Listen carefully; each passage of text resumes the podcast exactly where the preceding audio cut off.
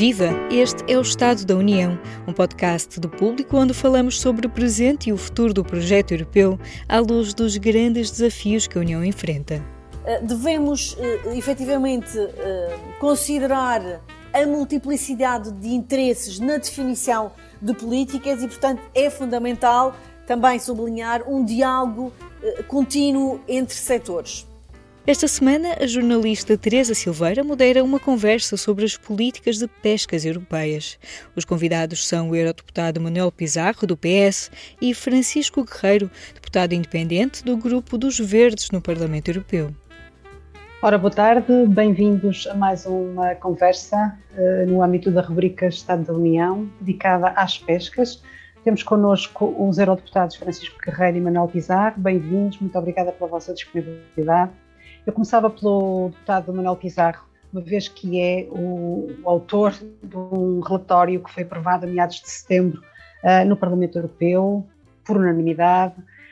um, e que reclamava uma visão uh, legislativa no setor europeu das pescas, com a ideia, com o grande objetivo de, entre aspas, eu estou a citar aquilo que apareceu no relatório, dignificar a profissão de pescador melhorar as condições de trabalho e atrair novas gerações. Um, o que é que falhou até aqui que tínhamos acordado para este problema só agora? Vamos lá ver. O, este tema é um tema decisivo, porque das pescas depende uma parte significativa da alimentação dos europeus e depende também a vida económica, a vida social de muitas comunidades costeiras um pouco por toda a Europa. Nós, em Portugal, sabemos bem como é importante a realidade socioeconómica ou cultural das comunidades costeiras. E, verdadeiramente, a política comum de pescas da União Europeia, uma das mais antigas políticas comuns da União Europeia, está assente num tripé, num tripé de sustentabilidade. Sustentabilidade ambiental, sustentabilidade económica e sustentabilidade social. O que eu julgo que nós não temos feito é olhar sempre com a atenção devida para cada um dos aspectos deste tripé e, e, e, cada um deles tem muita relevância e o aspecto da sustentabilidade social é mesmo essencial. Não há pesca sem pescadores e é preciso garantir que uma atividade tão necessária à sociedade e ao mesmo tempo tão dura como é a atividade dos pescadores tem o devido reconhecimento por parte da sociedade e esse reconhecimento tem que se materializar em questões concretas que dizem respeito às condições de conforto e de segurança da atividade. É sempre uma atividade dura, difícil e arriscada, mas nós temos obrigação de minimizar isto. As questões que dizem respeito à formação dos pescadores, os pescadores precisam de uma formação mais eh, institucionalizada, não, já não se chega à aprendizagem entre pares ou entre gerações, como era no passado. É preciso uma maior institucionalização da formação, até porque também os queremos mais envolvidos nos aspectos que dizem respeito à preservação ambiental dos oceanos. Portanto, eu acho que há aqui um trabalho a fazer, porque isto está identificado há mais de 20 anos, mas a verdade é que a situação é cada vez mais difícil no setor de pescas da União Europeia. O deputado Francisco Guerreiro, eh, passo a palavra para si, uh, certamente está ao corrente da, das conclusões deste relatório. Uh, o que é que lhe parece que está aqui em causa? Uh, Por que é que os jovens, sobretudo os jovens, não se sentem atraídos pela profissão de pescador? É, é uma questão de remuneração, é uma questão de risco profissional, é uma questão de, sazonalidade da, da, da atividade, ou é o conjunto de todas estas coisas que faz com que não que não que as nossas novas gerações não se sintam atraídas pela profissão de pescador? Eu creio, olá, antes de mais, muito obrigado pelo convite, uh, agradecer também aqui a presença do Manuel, uh, que é sempre um gosto de bater com ele. Não, eu concordo que seja um mix de, de todos estes fatores e inclusivamente outros fatores, nomeadamente culturais, porque a profissão de ligadas às pescas uh, tem, tem uma componente social e cultural que atualmente grande parte dos jovens já não se revê, porque uh, estas comunidades foram sendo cada vez mais instruídas, portanto, mesmo a parte da instrução não está diretamente ligada com as pescas, eu acho que aqui algo que foi com o Manuel Pizarro disse que é, que é, muito relevante, portanto, também garantir que esta, que esta comunidade cada vez é mais instruída e, portanto, nesse, nesse sentido também se esbate um pouco esta ideia de que uh, quem trabalha nas pescas ou no setor pesqueiro não tem esta instrução, portanto, esta institucionalização da educação, que não é só o conhecimento que vai passando entre gerações, portanto, há aqui uma série de fatores que realmente vão fazendo com que os jovens se afastem desta profissão, os riscos inerentes, a sazonabilidade, como é óbvio. Uh, também uh, é preciso clarificar que aqui agora também há uma pequena mobilidade, portanto, há uh, um setor que está em crescimento, portanto, a aquacultura é um setor que tem tendencialmente menos riscos, mas que, que, está integrado neste setor das pescas, portanto, no fundo, é preciso olhar também para, este setor uh, como, como um complemento das mesmas, mas também não esquecer que há comportamentos uh, alimentares que também estão a alterar-se, portanto, as pessoas percebem cada vez mais também uh, o impacto social, económico, mas também ambiental do consumo de produtos piscícolas, nomeadamente o excessivo consumo destes produtos, e, portanto, também existe aqui uma, uma alteração de consumos, sobretudo das classes mais jovens, para uh, as chamadas plant-based, portanto, alternativas mais à base vegetais, o que não diz que as pessoas tenham de ser tendencialmente veganas ou vegetarianas ou flexitarianas, mas claramente que há aqui uma percepção de que tem que se reduzir o excesso de consumo uh, destes produtos, até porque Portugal é o quarto país no mundo com maior consumo de, destes produtos per capita, portanto, claramente há aqui um excessivo consumo. E as mesmas as organizações um, ambientalistas e que trabalham neste setor também dizem que também é preciso diversificar o consumo de alguns produtos piscícolas, portanto, haver uma maior variedade no consumo de algumas espécies para garantir também a sustentabilidade social e económica uh, e para que haja também aqui uma maior garantia de subsistência para estas, estas uh, classes uh, operárias e mesmo para esta indústria. Mas parece, parece paradoxal, por um lado temos uma propensão maior dos consumidores para consumir peixe, Portugal é aliás de, dos países que, que segue essa tendência, um, e por outro lado, obviamente temos sempre de atender à questão da sustentabilidade dos recursos marinhos, mas, por outro lado, temos este déficit de, de, de mão de obra uh, no, no setor. Um, parece aqui um, um, paradoxo. Isto é uma questão de remuneração. Uh, uh, aliás, esta, esta, questão, já agora introduzo aqui também, um, a questão da atração de mão de obra para, para os setores ditos primários, desde logo para a agricultura, é, é, é, é um problema com que, com, que, com que nos debatemos. É uma questão de remuneração também, ou é uma questão vamos lá ver, social, de, de, de, que é que estamos a falar sobretudo, para que as pessoas não se sintam atraídas por este setor? Uh, evidentemente, a remuneração também tem o seu peso nisto, mais pela, mais, mais pela sua natureza de instável. É uma remuneração com uma forte componente adequada uh, ligada à produção cotidiana. E, portanto, é uma remuneração muito instável que não permite às pessoas planearem a sua vida como a maior parte das pessoas mais jovens hoje, hoje desejam mas há uma multiplicidade de, de fatores e, e um é dos quais tem a ver que com... os, é preciso percebermos e deixar claro para quem nos está a ouvir que os pescadores recebem em função do volume de peixe que captam. Tem uma pequena remuneração fixa e depois o resto é função da pesca que captam, o que quer dizer que há uma forte componente. Bem, varia todos os dias, varia sazonalmente, varia de acordo com as cotas que nós, que nós aplicamos para, e por boas razões, aplicamos cotas, não para fazer mal a ninguém, aplicamos cotas para proteger a biodiversidade dos oceanos e, as, e, e, a fauna marinha. Mas a verdade é que isso acaba por ter um impacto muito grande na economia das pessoas e um impacto que é muito desigual. E este aspecto é que é muito importante. A grande maioria da pesca em Portugal e na generalidade dos países europeus é a chamada pequena pesca costal,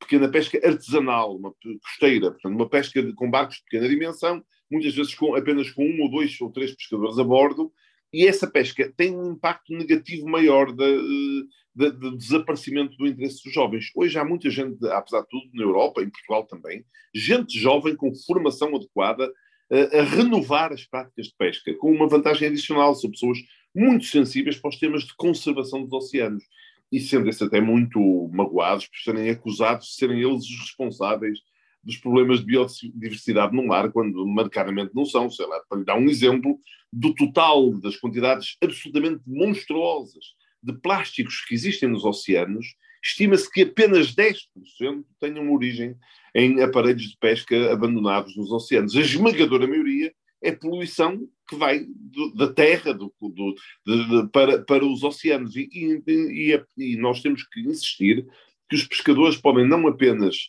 não devem ser encarados como predadores dos oceanos, mas ao contrário, numa perspectiva de formação e desenvolvimento dos pescadores e das comunidades costeiras podem ser e devem ser valorizados como guardiões dos oceanos, porque eles também estão muito interessados na preservação da biodiversidade. Eles têm bem consciência de que se, se nós não preservarmos as espécies marinhas, no futuro esta atividade da pesca pode mesmo estar em risco de desaparecimento. Veja como foram os pescadores portugueses e também os espanhóis, mas sobretudo os portugueses, que durante um, mais de uma década fizeram um sacrifício enorme, pescando quantidades muito pequeninas de sardinha, para termos agora uma reposição de estoques que permitiu já neste ano de 2021 e vai permitir no futuro a recuperação de, de, capturas de sardinha significativas, muito importante para os nossos hábitos de consumo, para a qualidade do nosso consumo e até para a indústria das conservas. Deixe-me acrescentar apenas um ponto. Nas proteínas de origem animal,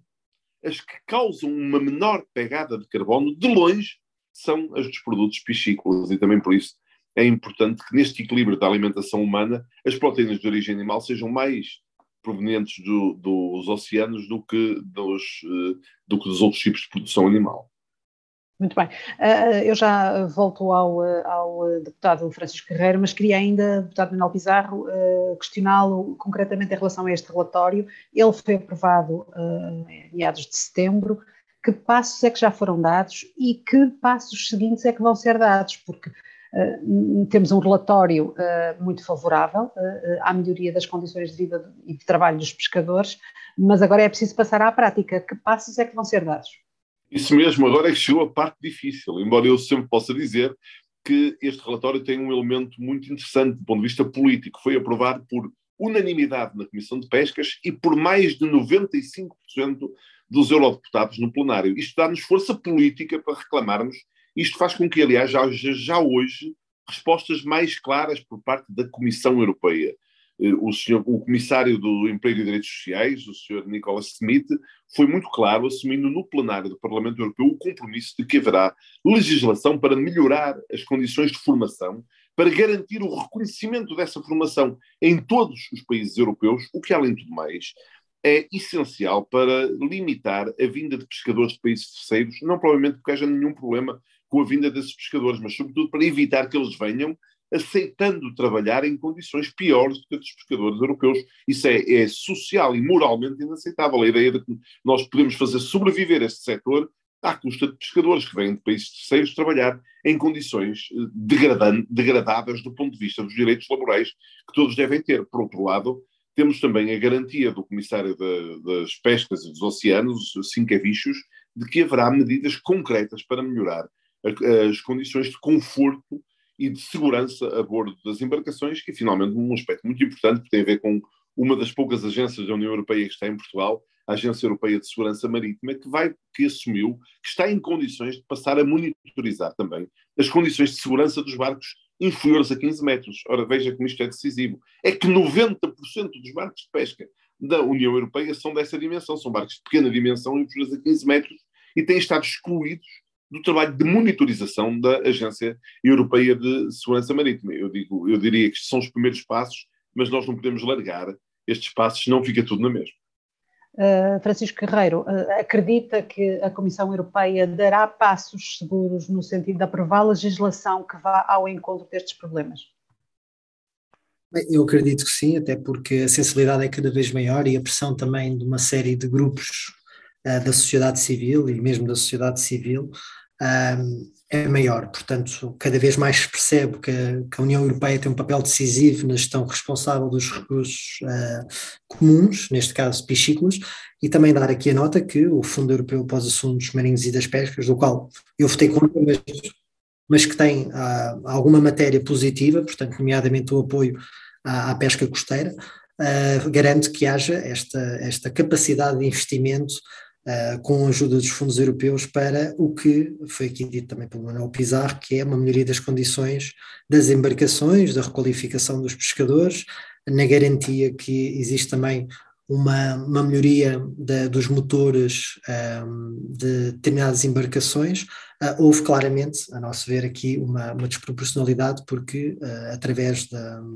da, da, possibilidade de haver a alocação de fundos à maior frota pesqueira, portanto, à maior de 24 metros, garante-se assim que os fundos que, a nosso ver, são mais precisos para, como o Manuel Pizarro disse, para a maior parte da frota da União Europeia, portanto mais de 90% uh, de pequenas e médias embarcações, tive, tivesse a possibilidade de ser usado por grandes embarcações que uh, têm tido um resultado económico muito positivo e que não necessitam uh, de, de, de, apoios públicos para fazer esta uh, adaptação nas, nas, suas capacitações internas, nas suas mecânicas, e, portanto, a, a, esse ver, parece-nos que, que, este fundo não, não, não, cumpre o principal objetivo, que é ajudar a, a pesca de pequena escala. Mas, lá está, como, como foi aqui dito. Mas traz pela primeira vez, mas traz pela primeira vez, pelo menos na sua designação, a palavra aquicultura eh, passou, a, passou a designar-se FEAMP, antes era o FEAMP, Fundo Sim. Europeu do, do, dos Assuntos Marítimos e das Pescas, e agora é das pescas e da aquacultura. Uh, que novidade é esta e o que é que ela vai significar na prática? Há, na prática, de facto, ou vai haver uh, fundos uh, específicos para alocar à aquicultura? Sim, aliás, o, o, próprio nome do fundo assim o indica, há claramente uma percepção que é uma. Primeiro, era um setor que já estava a crescer e que não tinha este enquadramento também uh, nos apoios uh, necessários dentro do quadro da, das instituições europeias, uh, e depois percebeu-se também que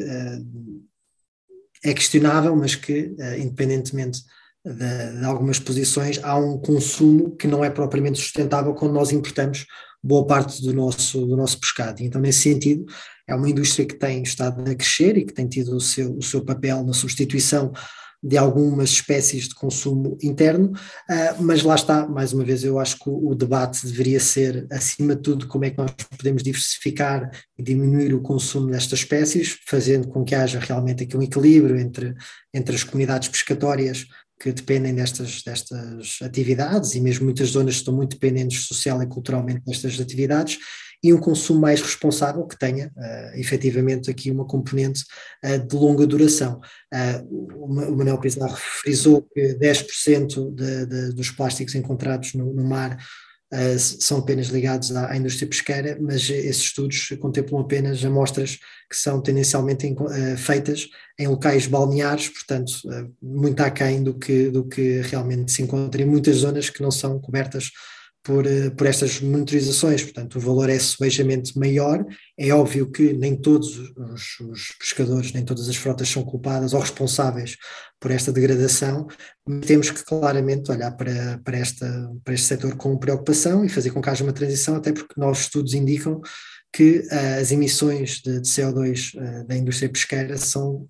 subejamente maiores do que as que tínhamos em, em mente e podem chegar mesmo a voos da indústria aeronáutica mundial, porque estamos a falar de uh, milhares de, de, de, frotas pesqueiras, de barcos de pequenas, médias e grandes dimensões, estamos a falar de bottom trawling, estamos a falar de, de, das redes que, que, ficam, estamos a falar dos combustíveis usados por, por estes barcos, portanto, aqui claramente tem que haver também um repensar nesta atividade, fazendo com que efetivamente se melhore uh, as condições sociais, laborais, mas também depois os, as frotas e que se invista efetivamente numa pequena escala uh, e não numa, no continuar de, de, consumo exacerbado, seja destes produtos alimentares, sejam de outros, mas neste caso a aquicultura não será a solução para o consumo excessivo destes produtos. Eu queria questioná-lo exatamente sobre isso, porque fiquei com a clara sensação de que não defende um incremento da aquicultura, é assim? Uh, não, eu não defendo que a aquicultura seja a solução para o consumo excessivo um, que nós temos atualmente de pescado. Agora, naturalmente, ele poderá fazer parte, em parte, de uma solução para que considera, o consumo e considera, então, seja mais... Temos, e considera então que temos um consumo excessivo de pescado? Eu não considero, isto são factos, portanto, nós consumimos demasiado pescado e muito pouco variado, portanto, não, não, aqui não interessa muito a minha opinião, interessa realmente os factos que assim o demonstram, e por isso é que é efetivamente importante, como Manuel Pizarro disse, uh, haver um consumo destes bens de modo regrado uh, e uma diversificação do consumo também de vários tipos destes produtos. Isto é, é, é dito por várias ONGs de, ambientais e de conservação, e por várias uh, universidades que estudam estas matérias, mas lá está, tem que haver também campanhas de sensibilização, tem que haver um debate aberto sobre, sobre o excesso de consumo deste tipo de proteína animal, para que depois cada um, obviamente, faça as suas escolhas de um modo mais informado. Aqui ninguém quer condicionar ninguém, óbvio, mas parece-me claramente que existe uma falta de informação na sociedade civil uh, de, do exagero de consumo de, destes produtos, uh, nomeadamente em Portugal. Muito bem. Uh, deputado Manuel Pizarro, uh, gostava de questionar também sobre o novo FEAMPA, este novo Fundo Europeu para o setor das, das, pescas e da aquicultura pela primeira vez. que opinião generalizada é que tem e que resposta é que este novo Fundo Europeu dá a este problema dos pescadores e das condições de trabalho e sociais em que eles, em que eles exercem sua atividade? Sim, Teresa, deixe-me só antes voltar um bocadinho, porque eu estou de acordo com muitas das coisas que Francisco Guerreiro diz, mas não estou de acordo com tudo. Isto é, eu não tenho nada a, certeza que os portugueses comam um pescado a mais. É preciso ver o, o, tema das proteínas de origem animal tem que se ver no seu conjunto. Quer dizer, se, se comerem proporcionalmente mais peixe, significam que comem proporcionalmente menos carne, até pode estar certo do ponto de vista do equilíbrio da sua alimentação. Nós temos que olhar para o consumo das proteínas em geral e das proteínas de origem animal em especial, eu não tenho essa ideia, há, há, razões de natureza cultural e até de posição geográfica do nosso país que explicarão porque é que nós comemos mais, mais peixe. Somos, enfim, eu não tenho bem a certeza que haja aí diretamente um problema. E tenho a certeza, ao contrário, de que no, na economia global,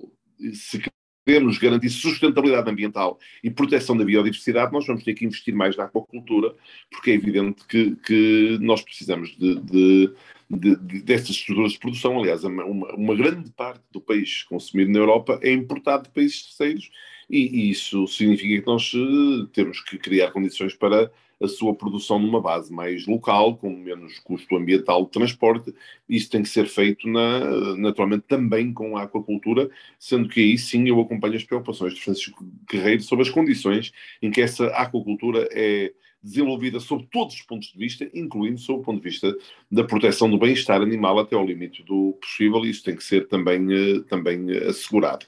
Dito isto, indo diretamente à sua pergunta sobre o FEAMPA, eu acho que este FEAMPA é uma evolução sobre os programas anteriores. Permite que os Estados-membros construam os seus programas nacionais, que é aí que tudo se decide finalmente, com maior margem de liberdade e com um maior envolvimento dos diferentes eh, agentes interessados no setor, que são os mais diversos os pescadores e as suas organizações, a indústria ligada aos produtos da pesca, os consumidores, os ambientalistas e as organizações não governamentais, as comunidades locais, tudo tem que ser envolvido agora na construção do plano nacional e aqui sim nós temos que fazer uma alocação mais criteriosa dos recursos. Eu partilho da opinião do Francisco Guerreiro que não que seria melhor que não, fosse, não fôssemos apoiar as embarcações de grande dimensão por várias razões, entre as quais avulta a de que elas têm tido sucesso económico. Ora, se elas têm tido sucesso económico, não serão essas que precisarão do dinheiro público para manter a atividade. Ao contrário, nós precisamos de concentrar recursos nas modificações que as embarcações de pequena dimensão precisam de ter e que os seus pescadores precisam de ter também. Por exemplo, melhorar as condições de habitabilidade a bordo pode aumentar a tonelagem, mas não, entra, não aumenta a capacidade de pesca. Não vai, eh, as embarcações não vão passar a pescar mais só porque os sítios onde os tripulantes comem ou onde os tripulantes dormem têm melhores condições de habitabilidade. Isso é bem importante por muitas razões, por, para atrair jovens, mas também, por exemplo, para envolver mais mulheres diretamente na atividade da pesca, porque é evidente que nas condições de habitabilidade de muitos navios é muito difícil o convívio de dois géneros, pessoas de géneros diferentes. Eh, e, e, e esta é também uma causa pela qual nós temos que pugnar. Por exemplo, a substituição das, dos dos uh, motores. Muitos das embarcações hoje são embarcações muito antigas e têm motores muito antigos cujas emissões de carbono são muito grandes. Nós temos que modificá-las para, para motores com menos emissões de carbono e até com a utilização de novos combustíveis, por exemplo, do hidrogênio, mas isso já o sabemos, vai ocupar muito espaço a bordo. Isso exige uma leitura diferente da tonelagem das embarcações. Nós não, não temos que abandonar as métricas do passado, de que aumento da tonelagem significa aumento da capacidade de pesca. Depende se uma parte dessa tonelagem for usada para melhorar o conforto das pessoas e for utilizada para novos eh, motores com novos combustíveis, menos, eh, com menos emissões de gases com efeitos de estufa, isso pode ser muito positivo e essa transição só será feita se for apoiada por fundos públicos como o do FEAMPA. Isso agora é possível, é preciso traduzir isso num programa operacional nacional que o torne efetivo. Deputado Manuel Pizarro, hum, é do partido político do governo, é um, um, eurodeputado eleito pelo Partido Socialista, seguramente está em contacto regular com o Ministro do Mar, Ricardo Serrão Santos. Que articulação é que está a ser feita um, entre si e ele uh, e, e, o grupo parlamentar do Partido Socialista no Parlamento Europeu no que diz respeito concretamente uh, ao novo FEAMPA, de modo a que ele assegure as preocupações que acabou de elencar?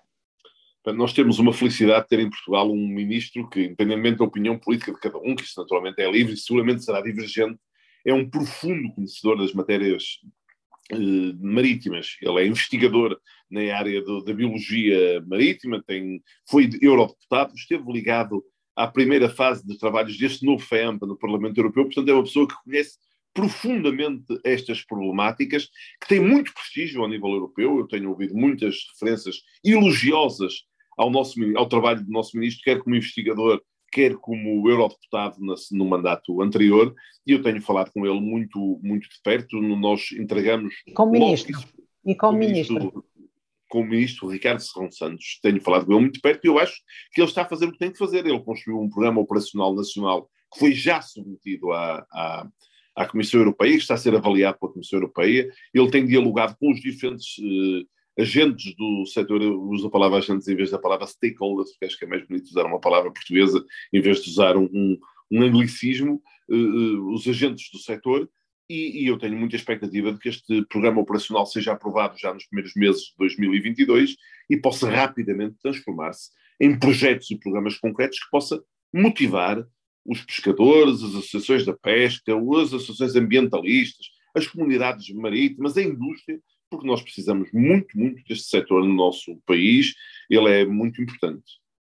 Deixe-me, a título de curiosidade, e, minha e, e, de todos aqueles que estão, que estão a ouvir e que irão ouvir este podcast, uh, o plano operacional uh, para as pescas para o próximo período de programação já está então concluído e entregue em Bruxelas? Já está entregue em Bruxelas, está na fase de avaliação por parte da Comissão Europeia e numa fase de interação entre as autoridades portuguesas e as autoridades comunitárias para fazer, enfim, esclarecimentos, correções, alterações, mas está entregue em Bruxelas. Hum. E, e, responde uh, aos problemas que foram elencados no relatório, neste relatório que apresentou e que foi aprovado a, a meados de setembro no Parlamento Europeu?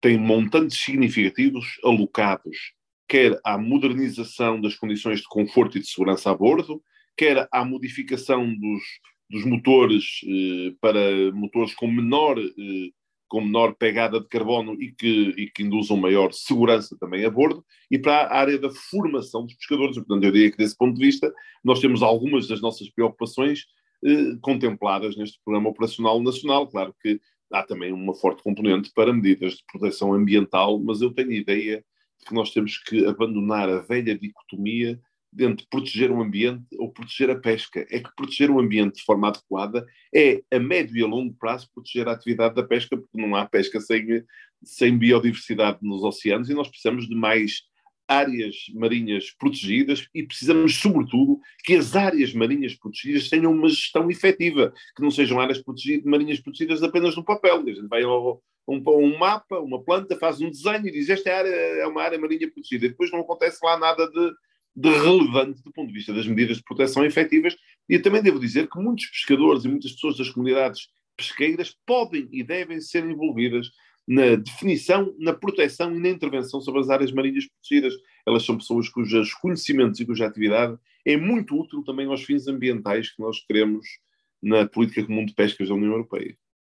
E no que diz respeito à aquicultura, eh, eh, como sabe, eh, nos últimos meses surgiram várias notícias dando conta de preocupações e de, e de alguma revolta até por parte de agentes económicos ligados à produção de peixe em aquicultura, um, revoltando-se nomeadamente contra, contra o facto de, de, de, as licenças de exploração e aquicultura não serem matéria uh, clara uh, na legislação nacional. Uh, as últimas licenças, por exemplo, para a Ria Formosa no Algarve foram renovadas por apenas um ano, o que, o que é que não é compaginável com investimentos de médio e longo prazo. De que maneira é que o, é que o, é que o Ministério do Mar e, e o novo FEAMPA respondem a este problema? O novo FEAMPA, sobretudo, permite alocar mais recursos a este setor. E tem toda a razão no que diz, nós precisamos de rever a forma como a burocracia nacional lida com os temas da, da aquacultura, para que os nossos ouvintes tenham uma ideia. Quando se, decide, quando se começa a investir num projeto de aquacultura, pode-se demorar 3, 4, 5, 6 anos a tirar de lá qualquer resultado económico. São investimentos de muito longo prazo que não se compadecem com hesitações regulamentares ou de licenciamento porque, aliás, são projetos que, têm muito interesse sob muitos pontos de vista, mas também porque envolvem sempre uma forte componente de investigação, por mais que seja, tenha sido estudado previamente a reação de uma determinada espécie à cultura num determinado local dos nossos oceanos, estou a falar sobretudo dos, dos, da aquacultura feita no oceano, também há aquacultura em terra, não é? com características, com características diferentes, nós precisamos sempre de, depois de, de verificar em concreto que as medidas que tomamos são adequadas para o crescimento dessas espécies e para o seu desenvolvimento de forma a tornarem-se economicamente importantes. Eu penso, eu espero, tenho a expectativa, este é já um outro domínio, nem sequer estar apenas ligado ao FEAMPA, que nós consigamos criar em Portugal a colaboração adequada entre os diferentes setores, a Agência Portuguesa do Ambiente, as estruturas do Ministério do Mar as, e, e, as estruturas de investigação de algumas das nossas universidades, de forma a aproveitarmos a nossa potencialidade em matéria de agricultura, que está muito longe, muito longe de estar inteiramente aproveitada. Uh, deputado Francisco Guerreiro, uh, queria também questioná-lo sobre esta questão da aquicultura e, e, em concreto, apesar de estarmos aqui num debate entre eurodeputados, mas em concreto aqui em Portugal, esta, toda esta hesitação, toda esta instabilidade à volta da, da legislação ligada à aquicultura e às licenças de exploração uh, de pescado neste regime de produção, um, gostava de ouvir sobre isto e também aproveitava para o questionar sobre o futuro governo que aí vem. Uh, vamos ter eleições legislativas a 30 de janeiro, uh, vai surgir um novo governo, uh, não sabemos que orgânica é que vai ter, mas defende que continuemos a necessitar de um Ministério do Mar ou ele poderia ter outra configuração em termos de orgânica do novo governo? Uh, indo já para, para a questão uh, relativamente à aquicultura, considero que sim, existem muitas disfuncionalidades, até porque é um setor eh, que não é novo, mas que, que, que sofre de, de, vários problemas, não só de, dentro dos ministérios, mas depois de, de, interligação entre ministérios e algumas, e algumas agências, nomeadamente as, as agências, Agência Portuguesa do Ambiente, eh, que tem um parecer, ou que tem pareceres também para, para a licenciação, ou para o licenciamento, perdão, destas atividades. Portanto, tem que haver aqui claramente um, um aprofundar de, de, de, competências e desburocratização, sem pôr em, em causa, como é óbvio, uh, as questões que estão inerentes a, a, estes setores, que são setores emergentes, nomeadamente componentes ambientais. Uh, não digo de proteção de bem-estar animal, porque essa, essa matéria não está ainda estudada, portanto, é um caminho que tem que ser feito e nós estamos a trabalhar esse nível aqui no Parlamento Europeu, portanto, vários grupos, uh, para garantirmos que existe legislação também a esse nível, mas uh, efetivamente há, uma disfunção que tem que ser corrigida. Relativamente ao novo governo, seja o qual for, eu creio que uma prioridade deve ser a preservação dos recursos marinhos e, portanto, um olhar bastante acutilante sobre uh, os nossos oceanos, portanto, sobre as espécies que habitam uh, os oceanos e, e, a poluição que lá existe, portanto, interligando, obviamente, com uma série de atividades que, um, que, que, se gerem uh, em torno do mar. Uh, portanto, uh, independentemente de que governo tome posse, eu considero que é fundamental haver um Ministério do Mar, e isso foi, foi algo muito positivo que o Partido Socialista um, portanto, implementou e que eu acho que deve se manter, independentemente de que partido esteja no arco da governação ou que coligação depois efetiva se consiga um, efetivar uh, nos próximos anos, mas que haja um olhar atento para a proteção da biodiversidade marinha, que eu acho que ainda, ainda carece de, de, de investimento, carece de um olhar mais atento, um olhar menos produtivista, porque no fundo, como o Manuel uh, Pizarro disse, sem a preservação da biodiversidade marinha, todos nós estamos em risco e, portanto, como diz um, um, herói meu, portanto, o, o, pioneiro, o capitão da Sea Shepherd, uh, o Paul Watson, se os oceanos morrem, nós morremos também. Portanto, aí claramente tem que haver um olhar mais profundo e mais cuidado nestas políticas de gestão de, de um recurso que é comum. Deputado Manuel Pizarro, por último, para finalizar, também pedi uma opinião sobre a futura orgânica do, do novo governo no que diz respeito ao mar e às pescas. Defende que continuemos a ter um Ministério do Mar? Eu acho que isso pode ser importante, mas não me parece que isso seja, em última instância, absolutamente decisivo. Eu acho que o que é importante é que seja claro que, qual é o nível de responsabilidade e de envolvimento político de todo o governo. Nós, ainda agora, no tema da agricultura, tornamos claro que nós precisamos de ministros diferentes envolvidos no assunto para que as coisas, para que as coisas funcionem. Eu, eu gosto da ideia de haver um ministro do mar, mas dependendo da orgânica do governo, não acho absolutamente essencial que exista. Acho que é essencial que se torne claro quem tem a responsabilidade de coordenar as políticas no domínio dos oceanos e no domínio das pescas. Isso sim acho essencial. Sim, porque há aqui um tripé, há pouco utilizavam esta, utilizava esta expressão, há aqui um tripé entre agricultura, mar e ambiente. Sim, é evidente que, que, esse tripé é indissociável porque estão profundamente ligados ao tema, a um tema tão, tão, tão importante como é a alimentação humana e a qualidade da alimentação humana. E pode-se dizer, como um saudoso professor que eu tive na Faculdade de Medicina do Porto, o doutor Emílio Pérez, que foi, aliás, o, o que esteve na origem da nutrição em Portugal e dos cursos de, de superiores de nutrição em Portugal, que nós somos o que comemos. O que quer dizer que isto é mesmo algo essencial para que defina um ser, um ser humano e é muito importante que esteja ligado e, evidentemente, que a preservação ambiental é hoje indissociável de qualquer política pública. Não, em, em, em, nenhuma política pública nós não podemos esquecer que nós estamos a intervir de forma muito nociva sobre o ambiente e que, se o continuarmos a fazer, estamos em risco. Só para dar uma nota, eu, eu ainda vou ver no outro podcast o Manuel Pizarro defender o fim, a extinção do Ministério da Agricultura, portanto, vamos ver.